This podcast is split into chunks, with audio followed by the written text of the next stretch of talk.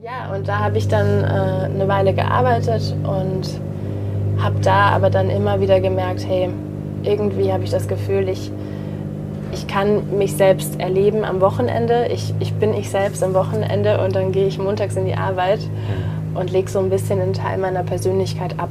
Ja. Und das hat mich nach einer Zeit fertig gemacht. Ich Ja. habe das irgendwann, ähm, ich habe das so in Frage gestellt und habe gedacht, das fühlt sich so falsch an. Ich möchte in einem Umfeld arbeiten, wo, wo eben nicht die Ellbogen ausgefahren werden, wo ich mich nicht beweisen muss, auch als Frau, ähm, wo ich nicht irgendwie eine Rolle einnehmen muss, damit ich ernst genommen werde. Ähm, ja. Und dann habe ich meinen Job gekündigt. Schön, dass du mich auch diese Woche wieder auf meiner Suche nach dem Hier und Jetzt begleitest.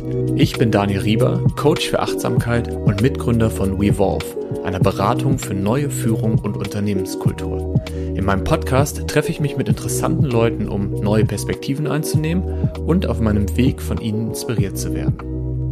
Die heutige Folge ist auf unserer Workation im Juni auf Sardinien entstanden. Meine Kollegin Lena Sievers und ich haben uns etwas Zeit genommen, um, natürlich mit Blick aufs Meer, über unser Bild von Führung zu sprechen. Wir unterhalten uns über alte Glaubenssätze und darüber, welche Qualitäten die Führungskraft der Zukunft verkörpern sollte. Unser Gespräch hatte für mich einige Gänsehautmomente, da ich vieles über Lenas persönliche Geschichte erfahren durfte und wir beide während des Gesprächs einige Erkenntnisse hatten. Vor allem im Hinblick auf weibliche Qualitäten. Aber dazu hör am besten selber. Ja, unser Vacation nähert sich langsam dem Ende. Wir waren jetzt zwei Wochen hier auf Sardinien mit dem Team. Und wenn ich so auf das Meer gucke, dann habe ich das Gefühl, ich werde es vermissen. Für dich geht es ja morgen schon wieder zurück. Ja. Ja, es ist krass, wie schnell das vergangen ist, äh, wie viel passiert ist und wie, wie schnell doch die Zeit vergangen ist. Mhm. Ähm, das Gefühl, wir sind gestern erst angekommen. Und ähm, ja, morgen geht schon wieder los. Mhm. Krass. Morgen geht es für dich nach Wien. Mhm, Da lebst du im Moment. genau. Was, ist, was denkst du, was ist das, was du mitnimmst von den zwei Wochen? Mm, wow, schöne Frage. Ähm, Verbundenheit in erster Linie. Mhm. Also ähm, wir haben die zwei Wochen einfach so viel gegeben, ähm, euch in Person zu sehen, ähm, euch zu fühlen, mit euch gemeinsam Workshops zu machen. Ich habe das Gefühl, wir sind irgendwie in die Tiefe getaucht ähm, und haben uns nochmal auf einer anderen Ebene begegnen können Ja. durch diese zwei Wochen. Einfach intensives Beisammensein, ähm, nicht nur als Kollegen, sondern auch als Freunde, ähm, gemeinsam mit unseren Partnern, Mhm. ähm, äh, in der Freizeit, im, im Arbeitskontext, äh, jeder für sich und irgendwie ist es so, es gab so unterschiedlichste Ebenen, Mhm. ähm, die uns, glaube ich, insgesamt einfach nochmal näher zusammengebracht haben, mehr verbunden haben. Ja. ja. Mir fallen auch gerade ganz viele Momente ein. So Mhm. wie so eine Dia-Show gerade in meinem Kopf. ähm, was ich besonders spannend finde, ist das so als auch Systemiker so wie so ein komplexes System zu sehen. Ähm, über zwei Wochen, Konstellationen verändern sich, neue Leute Mhm. kommen dazu, andere Leute gehen. Manchmal sind wir im beruflichen Kontext und arbeiten zusammen, manchmal arbeitet jeder für sich, so Mhm. Coworking-mäßig und dann ist man mit seinem Partner oder seiner Partnerin unterwegs. Und so systemisch finde ich es einfach total spannend, das zu beobachten. Ja, es ist so permanent äh, der Beobachter oder die Beobachterin äh, aktiv und, Ja. und sieht das Ganze und muss so leicht schmunzeln darüber, was so alles passiert und wie so die Dynamiken sind, ähm, von der Metaebene aus betrachtet. Hm. Ja, und das, was wir die letzten Jahre beobachtet haben, ist, dass ähm, Arbeitsleben und Privatleben immer mehr verschmilzt. Mhm. Ähm, jetzt im letzten Jahr vor allen Dingen durch Corona, dass viele im Homeoffice waren. Mhm. Also ich habe ja auch ein Jahr und drei Monate jetzt, glaube ich, mit äh, meiner Frau in einer Wohnung gesessen. Sie in dem einen Zimmer gearbeitet, ich im anderen. Zwischendurch haben wir uns dann getroffen und überlegt, Ja. was wir zum Mittag essen. Und ich nehme das gerade wahr als noch so eine weitere Stufe. Ne? Also Mhm. im selben Raum zu sein mit meiner Frau, mit meinen Freunden, mit meinen Kollegen mhm. und äh, so die ganze Zeit im fliegenden Wechsel, so wieder in die Arbeit eintauchen, wieder in den Urlaub eintauchen, was mhm. Privates. Mhm. Mir ist aufgefallen, jetzt wo ich darüber spreche, dass ähm, meiner Frau mir das auch gar nicht einfach gefallen ist, mhm. weil wir auch schon immer wieder in so eine Rolle schlüpfen. Ne? Also ja. in die Rolle des Managers, in die Rolle des äh, Marketingmenschen, des Verkaufsmenschen. Mhm. Und dann so zu switchen, gerade ist man im Call, dann spricht man mit Kollegen und auf einmal spricht man mit seiner Frau. Ja. Ja. Das ist äh, mir nicht leicht gefallen, war aber sehr, sehr, sehr aufschlussreich. Ja, ja das stimmt. Ähm, das habe ich auch wahrgenommen tatsächlich in so einzelnen Momenten. Mhm. Ich glaube, auch wir zwei hatten das so ein bisschen ähm, mit dieser Rolle von du als Geschäftsführer in Anführungszeichen. Ähm, also eigentlich. Nicht nur in Anführungszeichen. Ja, es ist so, aber ich sage es ja. in Anführungszeichen, weil wir uns halt so auf einer Augenhöhe eigentlich begegnen und ja. ähm, das verfliegt so in dem Moment, ähm, wenn man sich so nah begegnet und in so einem, in so einem persönlichen Umfeld ist und hm. ich meine, wir achten auch irgendwie drauf, dass, das, äh, dass einfach die Hierarchien äh, verschwimmen und das, wir uns, wir uns auf Augenhöhe begegnen tatsächlich. Und gleichzeitig gibt es aber diesen Unterschied. Gleichzeitig hast du für manche Dinge einfach den Hut auf hm. und fühlst dich in der Verantwortung und ähm, ich mich vielleicht weniger. Ähm, und das zu bemerken und zu bemerken, wann, wann ist diese Rolle aktiv und wann äh, ja, ist sie angebracht oder ist sie nicht angebracht? Ja. Wird sie gewertschätzt? Wird sie nicht gewertschätzt? Wird ja. sie gesehen? Wenn du zum Beispiel mehr machst, als wir machen, aber eigentlich sollst du nicht mehr machen als wir, weil wir ja alle gleich sind und uns alle gleich anbringen wollen. Das ist herausfordernd. Ja. Hm. Und was mir immer sehr hilft, ähm, ist dieses Bild vom Mensch und der Rolle, hm. das du ja auch gerade erwähnt hast. Also zu sagen, wir sind alle Menschen es gibt keine Unterschiede, es gibt Augenhöhe. Mhm. Ähm, wir alle haben Bedürfnisse, wir alle haben Rechte, wir alle ähm, ja, begegnen uns von Mensch zu Mensch. Mhm. Ähm, und gleichzeitig gibt es aber Rollen und diese Rollen, die wechseln auch. Mhm. Ja, also mal bin ich in der Rolle des, des Kollegen in einem Workshop, wo wir ja, Kollege zu Kollege spricht. Mhm. Ähm, und dann bin ich aber auch manchmal in der Rolle des Geschäftsführenden, der auch finanzielle Entscheidungen treffen muss, mhm. der auch eine gewisse Verantwortung trägt. Mhm. Und das auszubalancieren ist ähm, sehr herausfordernd, aber auch sehr spannend. Ja. Und ich glaube, wir haben das ganz gut hingekriegt in den zwei Wochen. Ich glaube auch. Ja. Was mir sehr geholfen hat, ist tatsächlich äh, unser, unser Check-in immer. Mhm. Also wir haben ja einmal am Tag mit, dem, mit der ganzen Gruppe, also auch mit den PartnerInnen und dann aber auch als Team, wo wir immer geguckt haben, was für Bedürfnisse sind da, was ist mhm. nicht erfüllt, was ist erfüllt und wo merken wir auch Spannung, im mhm. positiven wie im äh, unangenehmen Sinn. Mhm. Und da gab es dann gestern auch noch eine Situation, an die ich mich gerade erinnere, wo ein Kollege, ach, da verabschieden sich gerade zwei, zum Strand. Könnte man fast neidisch werden. genau, wo ein Kollege ähm, einen Ausflug gemacht hat mit seiner Freundin und äh, entschieden hat oder gefragt hat, ob es okay ist, noch einen Tag länger zu bleiben.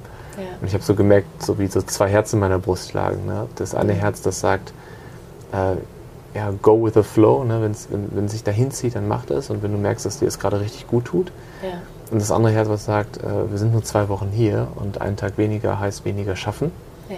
Und das dann anzusprechen und in Ausgleich zu bringen, fand mhm. ich äh, sehr, sehr äh, erkenntnisreich. Ja.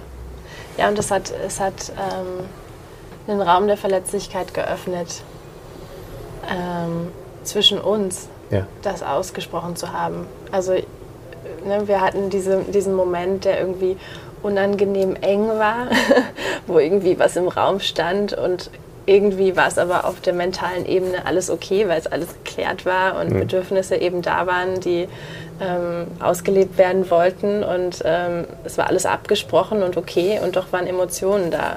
Ja. Und die Emotionen waren einfach im Raum spürbar. Ja.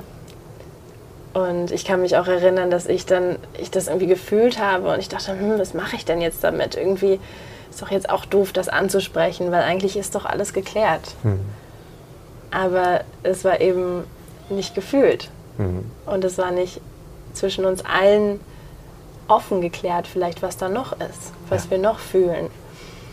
Und ähm, ja, das war wieder so ein Aha-Moment von, ah, Verletzlichkeit äh, zahlt sich am Ende doch immer aus. Auch wenn es manchmal unangenehm ist, Dinge anzusprechen, ja. ähm, die einen vielleicht auch angreifbar machen oder ähm, ne, in so eine unangenehme Situation bringen. Ähm, ja. Das, was du gerade beschreibst, das habe ich auch wirklich ganz intensiv gemerkt, dass ich, so habe ich es glaube ich auch angesprochen, auf einer mentalen Ebene komplett okay war mit der Situation. Mhm. Ich habe so meinen Frieden damit geschlossen, ich habe das Gute darin gesehen mhm. und war, war wirklich okay damit. Und gleichzeitig habe ich aber gemerkt, dass äh, ja, in mir noch was brodelt oder so, eine, so ein Unmut da ist, eine mhm. Unzufriedenheit. Mhm. Und das anzusprechen und äh, da gehört zu werden, das hat auf jeden Fall geholfen. Mhm. Ähm, und das einfach nur für mich gedanklich zu verarbeiten, das war nicht ausreichend in dem Moment. Ja. Und das äh, finde ich auf jeden Fall schön, dass wir das gemacht haben. Mhm. Jetzt sind wir schon richtig im Thema drin. Mhm. Ähm, wir wollten ja heute über Führung sprechen. Führung auch im Sinne von nicht nur, wie führe ich als Führungskraft, sondern auch Führung untereinander. Mhm. Und ähm, so einem alten, traditionellen Bild, was man von Führung hat, und einem neuen Bild, was sich gerade entwickelt. Und ja. wir geben dazu kommende Woche ein Webinar es trägt den schönen Namen Leadership Identity. Und in dem Webinar geht es ja genau darum, einmal zu erkennen, ähm, was, für eine, ähm, was für eine Führungskraft denke ich sein zu müssen mhm. und was für eine Führungskraft möchte ich eigentlich sein. Mhm. Und äh, mir fallen so viele Glaubenssätze ein, ne, die, die ich selber mit mittrage, also wie eine Führungskraft zu sein haben soll. Komplizierter Satz. ja. Und äh, ja, was, was, was, denkst du, was, ähm, was sind so Sätze, die du auch mit dir mitträgst und mhm. die dir auf deinem Weg begegnet sind? Mhm.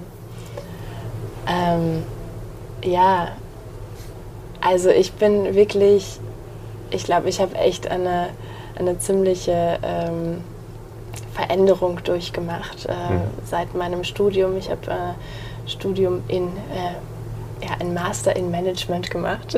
so, äh, allein der Name äh, lässt mich heute schmunzeln, weil es ist so, okay, du lernst Manager zu sein oder Managerin zu sein. Ja.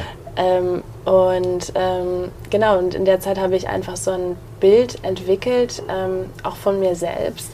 Ich hatte immer diesen Wunsch, ähm, Karriere zu machen ich möchte es allen zeigen. Ich bin irgendwie ähm, eine zierliche Frau, ähm, die vielleicht sich irgendwie beweisen muss. Und mhm. äh, das war immer so mein Steckenpferd. Ich war gut in der Uni und ich hatte irgendwie eine Ambition. Und ich sage, das hat, auch wenn ich das jetzt erzähle, ich, ich ball richtig meine Fäuste und so, okay, ich, ich werde eine Führungskraft, ich mache Karriere. Ähm, und es hatte immer so eine gewisse Härte, eine gewisse ähm, Toughheit, so ein ähm, wenn ich erstmal alles weiß, wenn ich komplett mit mir, äh, also wenn ich so ein Selbstbewusstsein habe, wenn ich, wenn ich diese Aufrichtung habe und wenn ich mhm. äh, Erfahrungen gesammelt habe und ähm, ja, keine Fehler mehr mache, mhm. dann, ähm, dann habe ich es geschafft. Dann habe ich eine Karriere und dann ähm, werde ich Führungskraft. so, das war lange Zeit mein, ähm, mein Bild ja. ähm, was ich so durch mein Studium getragen habe und danach.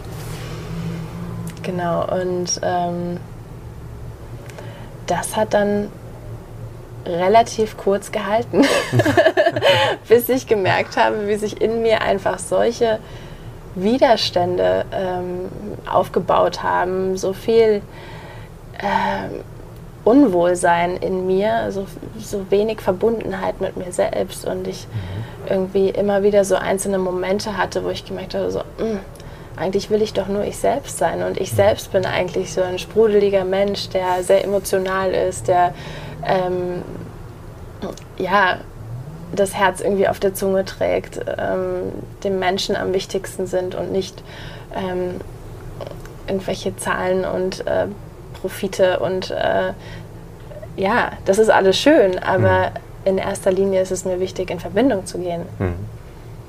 Und ähm, das habe ich aber lange Zeit nur gefühlt innerlich, in Form von einem Unwohlsein in Form von Momenten, wo es dann irgendwie aus mir rausgebrochen ist und ich irgendwie äh, weinen musste oder Migräneanfälle bekommen habe und ähm, gemerkt habe, so, mh, hm, irgendwas fühlt sich nicht gut an. Ja. Ähm, aber ich wusste nicht genau, was es ist. Es hat eine Weile gebraucht. Klingt jetzt heute auf jeden Fall sehr reflektiert. Hm. Das heißt, was ich raushöre, ist, dass du gewisse Qualitäten hast, auch wahrscheinlich schon immer hattest. Zum Beispiel mit Menschen in Verbindung zu gehen. Ja. Ähm, was ich ja von dir auch weiß, ist äh, Beobachtungsgabe, also im, im, Raum mitbekommen, wie ist die Stimmung, mhm. ähm, wie stehen die Menschen zueinander.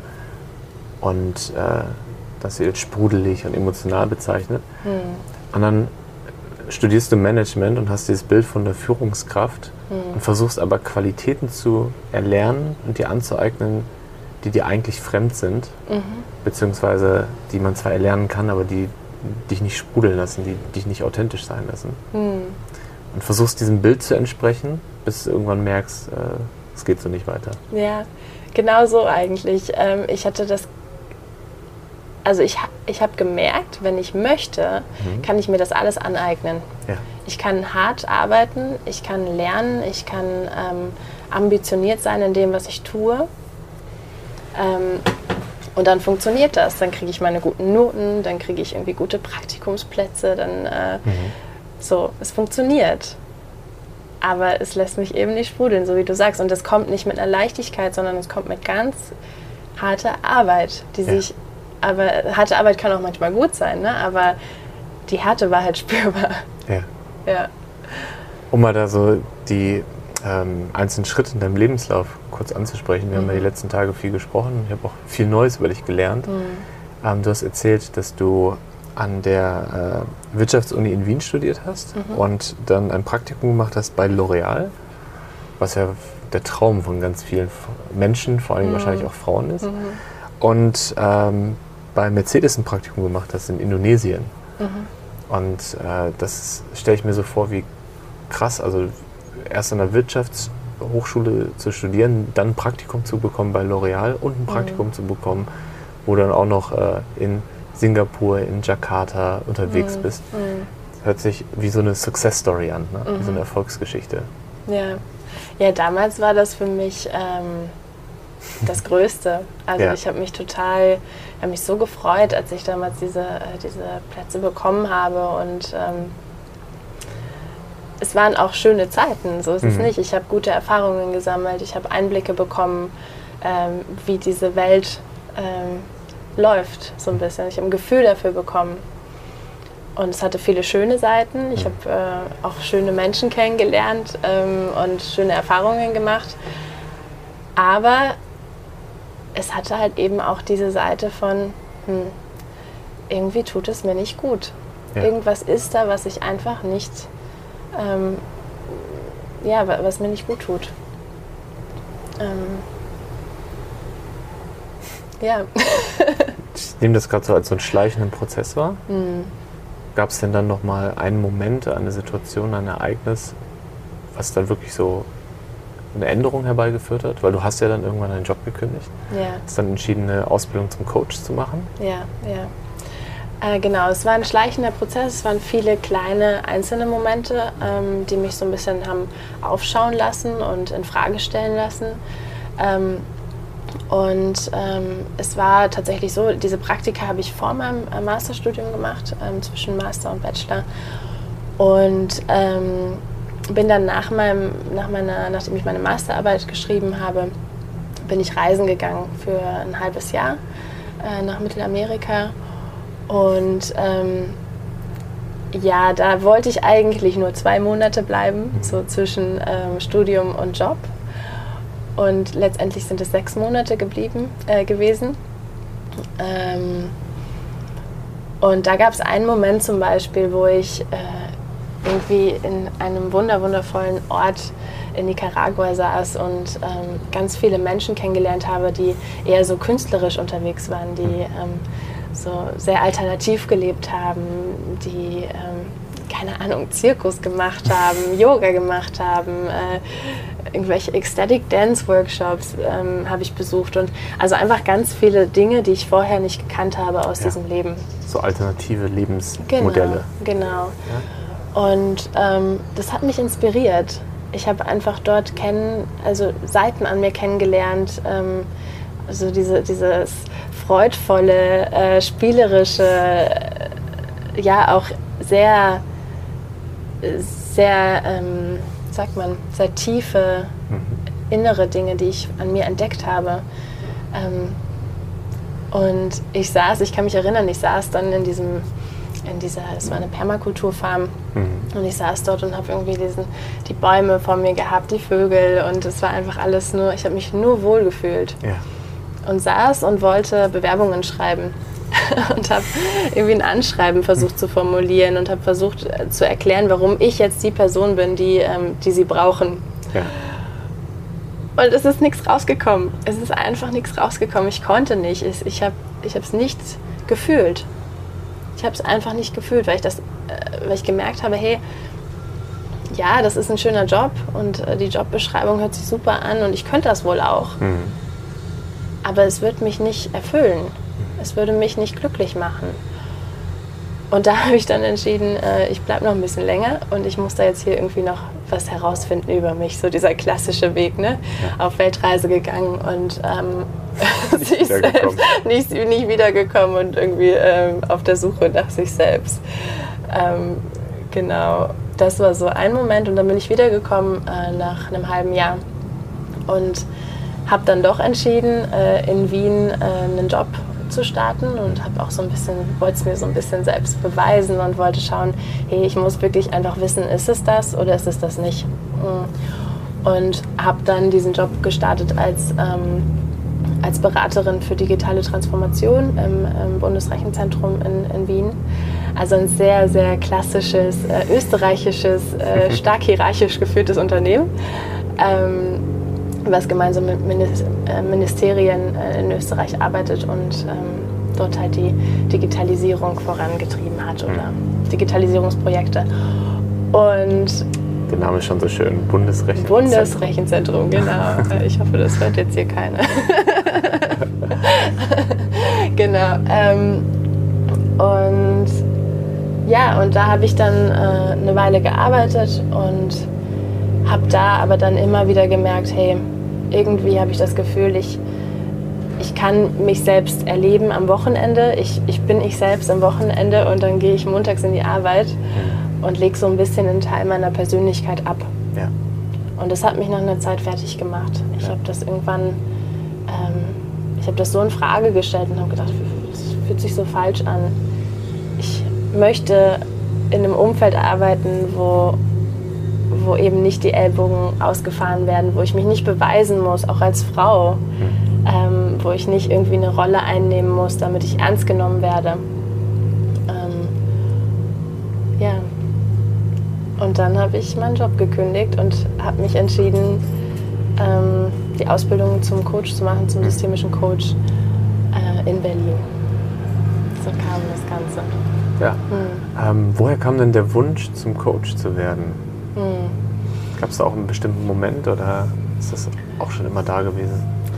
Ähm, das hat sich auch so langsam eingeschlichen, würde ich sagen. Ähm, ich hatte irgendwann das starke Bedürfnis, mit Menschen zu arbeiten. Hm. Ich habe gemerkt, wenn ich in diesen direkten Kontakt gehe, ich habe so ein Interesse, Menschen kennenzulernen. Ich habe Interesse, ähm, mehr über die Psyche des Menschen zu lernen, mehr über die Zusammenhänge hm. ähm, zu verstehen. Und ähm, dann damals äh, bin ich inspiriert worden durch eine Freundin, ähm, die selbst diese Ausbildung gemacht hat äh, als systemische Coach.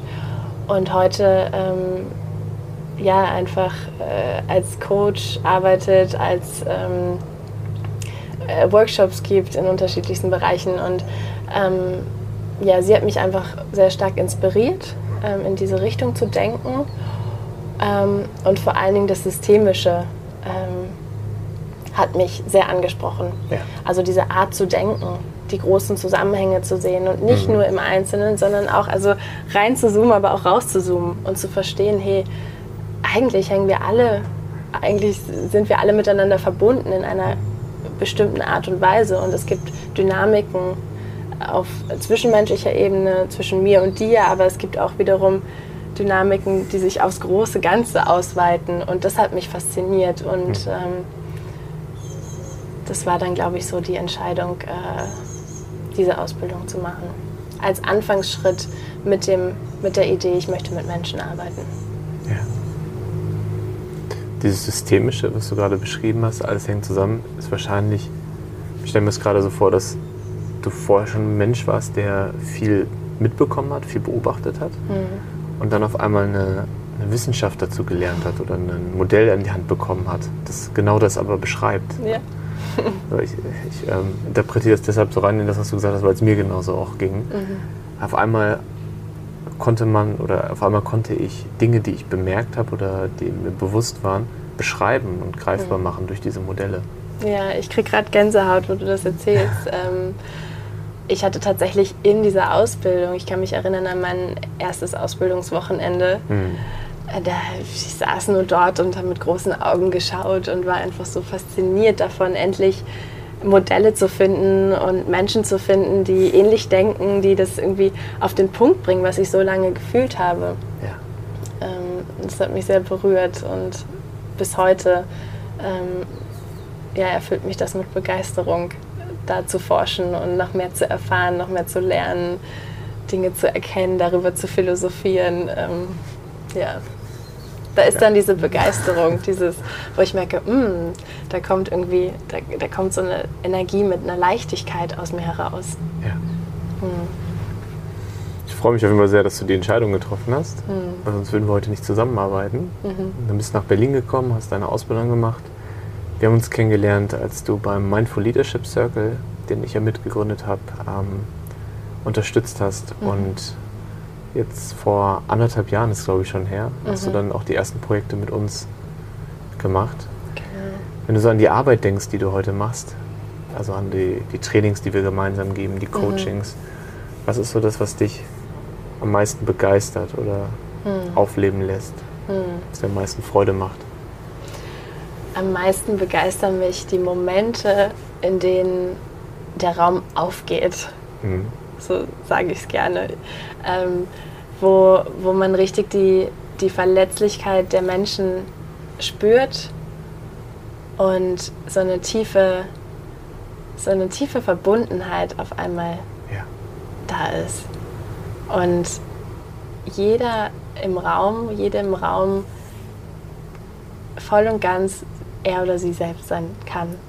Und das spürt man einfach. Es ist ja. so ein wirkliche, eine wirkliche Begegnung. Ein, so ein offener Raum. Und wenn das passiert, manchmal braucht das ein bisschen, bis, bis wir uns dahin äh, entwickeln. Ne? Es ist ja auch immer, Vertrauen muss ja auch irgendwie aufgebaut werden, um in diesen äh, verletzlichen Raum zu kommen. Aber da gibt es dann so Momente, wo einfach, wo ich einfach weiß, ach, genau das habe ich, das hat mir gefehlt. Mhm diese, diese wirkliche Begegnung und Verbindung. Ja. Ich weiß genau, was du meinst. Hm. Das sind so Momente, ähm, in denen man spürt, im ganzen Körper, dass gerade eine Verbindung da ist. Hm. Und zwar zwischen allen im Raum. Äh, selbst digital, wo hm. ich jetzt Raum sage. Ne? Wir haben sowas ja auch schon häufiger digital erlebt. Ein ganz konkreter Moment, der mir gerade einfällt, ist, als ähm, in einem Workshop ähm, eine, eine Teilnehmerin ähm, angefangen hat zu weinen und ähm, eine schnelle Atmung bekommen hat und äh, über ihre Ängste gesprochen hat. Mhm. Und darüber gesprochen hat, dass sie äh, gehofft hat, befördert zu werden und an dem Tag, an dem der Workshop war, mhm. eine Absage bekommen hat. Und das war erst so ein Moment, wo so niemand genau wusste, wie gehe ich jetzt damit um. So ein mhm. Moment der Irritation, würde ich es nennen. Und dann aber wahrscheinlich auch in Verbindung damit, wie wir das facilitiert haben, wie wir das aufgenommen haben, ist dadurch aber, durch, dadurch, dass sich die Teilnehmerin als Mensch gezeigt hat, verletzlich gezeigt hat, die Maske abgesetzt hat, mhm. hat sie alle anderen eingeladen, das auch zu tun. Ja. Und so in diesem Moment dabei zu sein und danach auch zu beobachten, wie die Gruppe auf einmal wirklich eine Gruppe ist und wie der Raum auf einmal so ein, du sagst offener Raum, so ein Raum des Vertrauens und des Teilens ist. Das, mhm. ist, das ist, echt ein schönes, schönes Erlebnis. Ja. ja. Ja, ja, das sind so, so Momente, die, die oft einfach keinen Platz bekommen im, in mhm. unserem Alltag, wenn wir so getrieben sind, äh, uns, unsere Arbeit zu machen. Und ich kenne das auch von mir selbst, ne? wenn man einfach viel zu tun hat und, und Dinge schaffen will. Und äh, wo, wo, wo passiert da dieser Raum? Ja. Wie, wie soll der entstehen? Und gerade noch, jetzt gerade in diesen Corona-Zeiten, ist es noch schwerer, diese Momente des Zwischenmenschlichen, wo man einfach mal kurz anhält und sich zeigen kann. Ähm, ja, es, ist, es passiert einfach ja. so selten. Und ich erinnere mich auch gut an diese Situation, ähm, wie einfach, wie so die Ripple-Effekte auch sind. Wenn sich ein Mensch traut, sich offen zu zeigen und, und diese Emotionen einfach rauszulassen und äh, ja. keine Angst mehr davor hat, äh, irgendwie bewertet zu werden dafür, äh, einfach mal weinen zu wollen. Ja. Etwas raus. Weinen kann so schön sein. Und es gibt einfach einem anderen Menschen die Erlaubnis, das auch tun zu können. Ja. Und man spürt, dass es schön ist, dass es eine Erlösung ist. Hm. Das ist auch was, was ich, was ich zwischen uns sehr schätze. Mhm. In unserer Arbeit. Ähm, ich weiß nicht, ob ich es vorhin schon kurz angesprochen habe, aber ich bin ein sehr emotionaler Mensch. Äh, mein, Ventil, es, ja. mein, mein, Ventil äh, sind die Tränen. ob es Wut ist, ob es Angst ist, ob es Trauer ist, es geht irgendwie über die Tränen raus. Und ähm, das hat mich eine Zeit lang richtig fertig gemacht, weil ich immer das Gefühl hatte, ich darf in diesem Kontext nicht weinen, weil mich das ja noch kleiner macht. Noch verletzlicher macht, mhm. noch zierlicher macht. Mhm. Dieses Bild von die Frau, die weint. Die junge Frau, die eh noch nicht so dieses Standing vielleicht hat, ähm, was andere Leute vielleicht schon mitbringen. Oder, mhm. ne? Mm. Und ja, das, das war für mich auch ein Riesenprozess, das zu lernen, ähm, dass es okay ist, dass es sogar gut ist, dass es, äh, wenn es ausgesprochen wird und dass, es, dass ich nicht abgelehnt werde dafür, mhm. sondern im Gegenteil eher dafür gefeiert werde, wenn man so sagen kann, oder, oder dass, es, dass es was macht zwischen uns, dass es eine Verbindung aufbaut im Team, ja. wenn ich das rauslasse. Und ähm, ja, ich habe zum Beispiel jetzt in unserer Workation ähm, einen Moment gehabt, einen Morgen, als ich aufgewacht bin und ähm, mir ging es einfach nicht gut. Es war irgendwie, ich hatte mhm. schlechte Laune, ich habe einen Konflikt gehabt, ähm, persönlich. Ähm, ähm, ja. Und bin dann morgens in unser Check-in gegangen und äh, habe das geteilt. Mhm. Und ich hatte wirklich vor diesem Check-in keine Lust zu arbeiten. Ich dachte mir, boah, ich, ich bin gerade irgendwo, meine Emotionen blubbern da gerade in meinem Bauch rum und äh, äh, ja, arbeiten jetzt. Hm. Und habe das einfach geteilt, habe es einfach gesagt. Ja. Und wir haben irgendwie einen Moment gehabt, wo wir alle in der Stille waren und es einfach kurz mal für zwei Minuten gehalten haben. Und ich glaube, zehn Minuten später bin ich äh, total äh, wie ja, frei gewesen, hat es ist aus mir rausgesprudelt. Ich hatte total Lust zu arbeiten und es ist einfach verflogen, weil es da sein durfte. Ja. Und das ist ja oft alles, was es braucht, dass es einmal da sein darf. Das ist so ein starkes Bild, was du gerade zeichnest. Ähm, viele Unternehmen oder viele Führungskräfte oder viele Menschen, mit denen ich spreche, mhm. sagen, ja, so ein Moment der Stille oder ein Moment des Check-ins, ist ja irgendwie ganz, ganz nett, aber dafür haben wir leider keine Zeit. Mhm. Also wenn wir jetzt zum Beispiel zwei Stunden für ein Meeting haben oder sagen wir eine Stunde für ein Meeting mhm. und wir machen am Anfang fünf Minuten Ankommen und Check-in, dann haben wir nur noch 55 Minuten. Das heißt, wir haben fünf Minuten verloren. Mhm. Oder wenn wir nur zwei Tage Workation haben und davon machen wir jeden Tag eine Stunde Deep Check-in und, äh, und Sharing, mhm. dann fehlt uns das ja.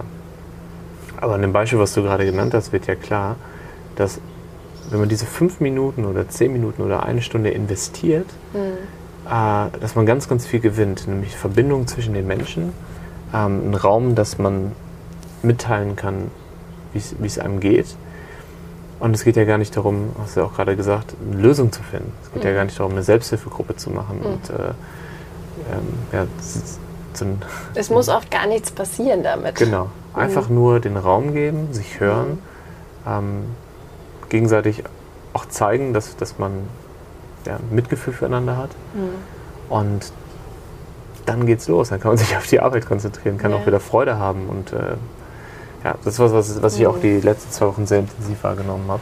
Ja, ja, Und das muss man, glaube ich, auch erleben, ähm, um, um den Wert zu verstehen. ja, ja.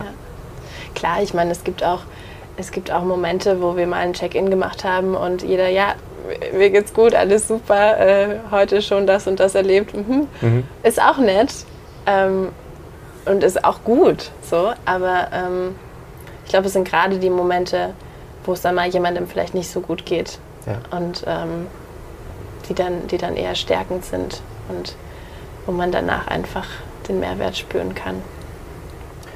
Lass uns mal zurück zum Thema Führung. Mhm. Und ich muss gar nicht zurück sagen, weil eigentlich sind wir ja die ganze Zeit bei dem Ja. Thema.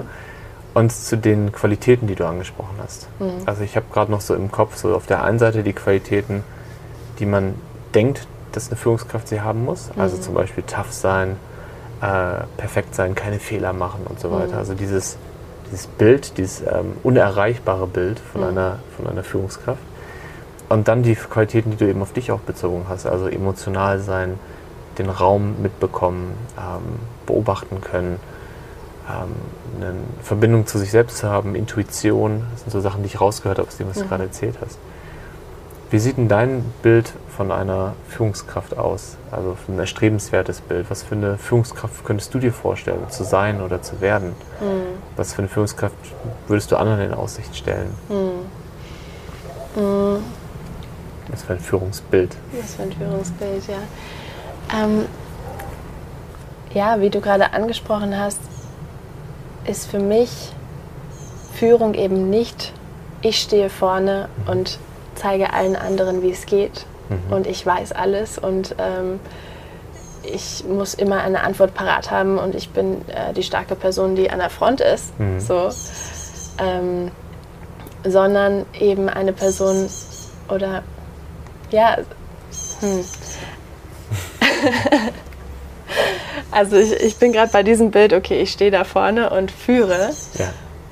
A, ist das nicht mehr wirklich ähm, angebracht. Wir wollen das nicht mehr. Wir spüren das alle, dass wir das nicht, dieses hierarchische Denken, dass es einfach nicht funktioniert. Wir haben alle dieses ähm, Bedürfnis, ja in unsere eigene Kraft zu kommen und, und ähm, dieses hierarchische Denken von äh, du gibst mir den Weg vor. Mhm. Ähm, das, das hat sich einfach verändert Mhm. im Laufe der Zeit. Und B, die Führungskraft, äh, die das vielleicht so tut, Ja. der geht's nicht gut.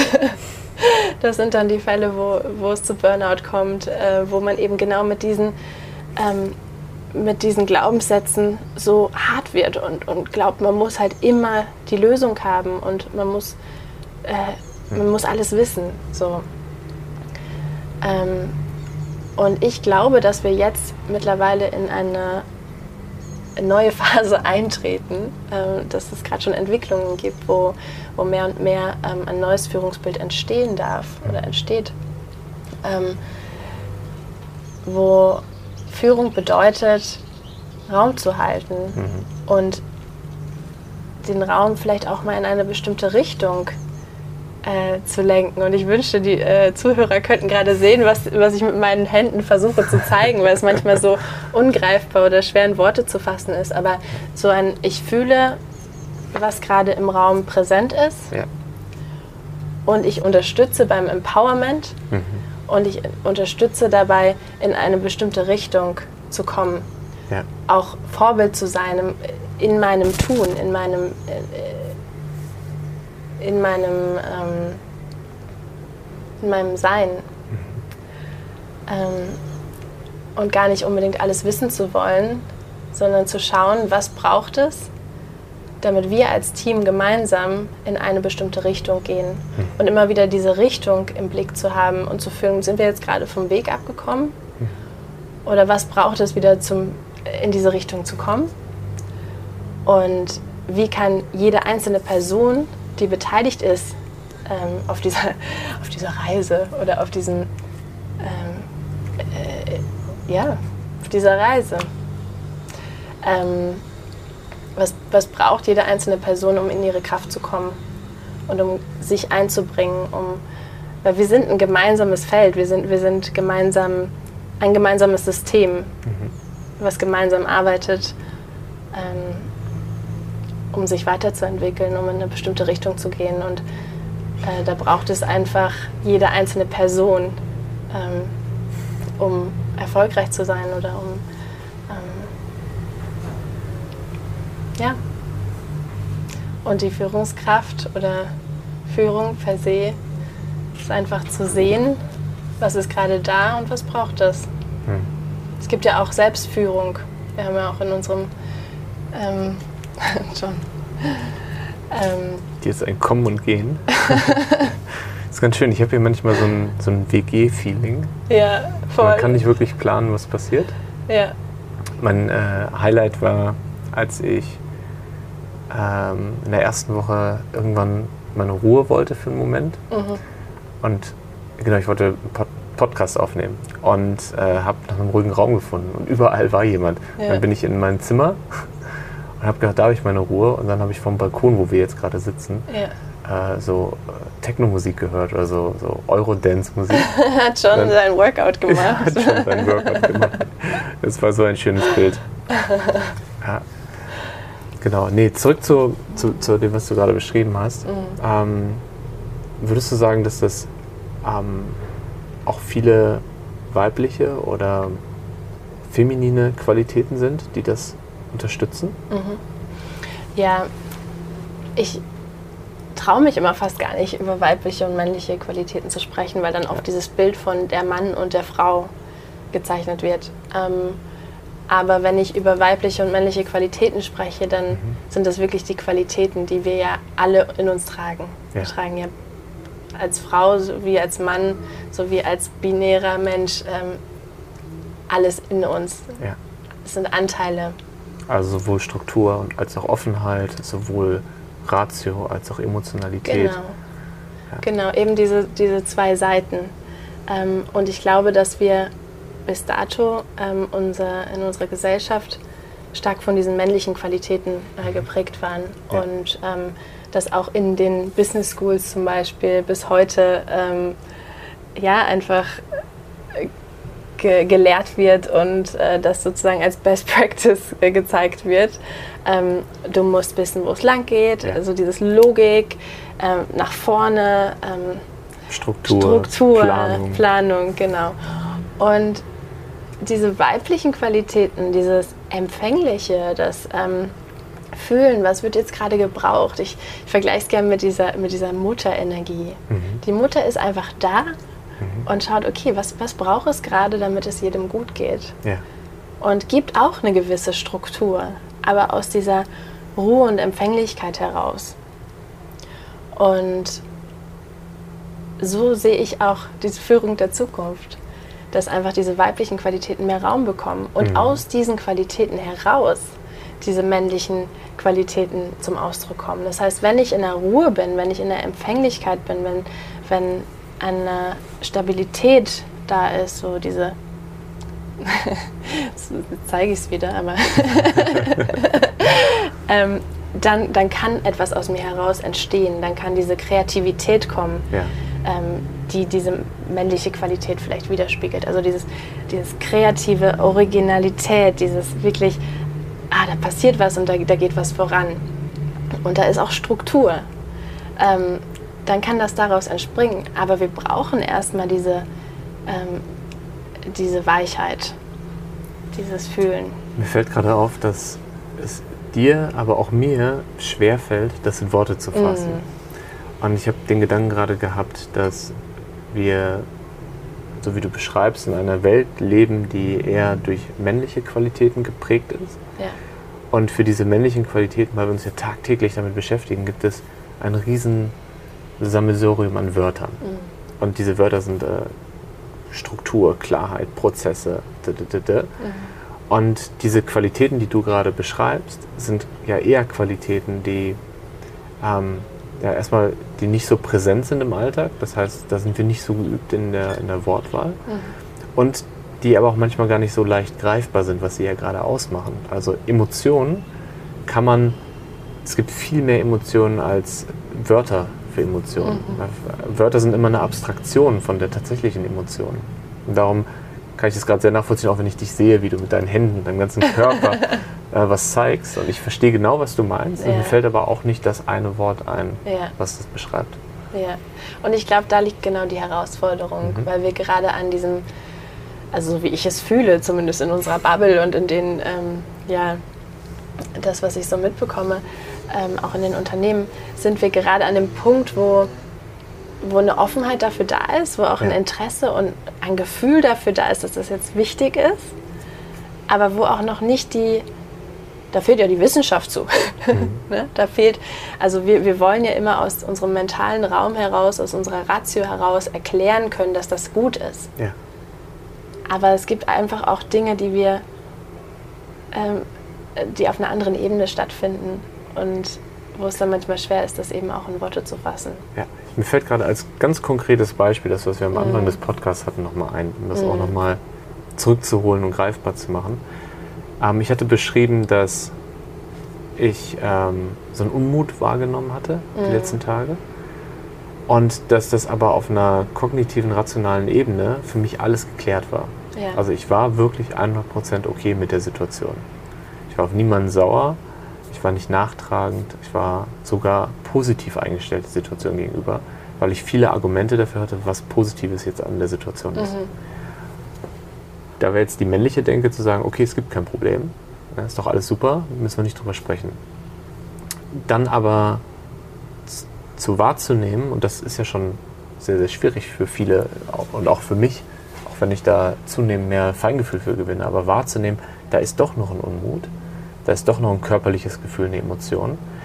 Dann den Raum zu haben, in dem man äh, darüber sprechen kann. Mhm.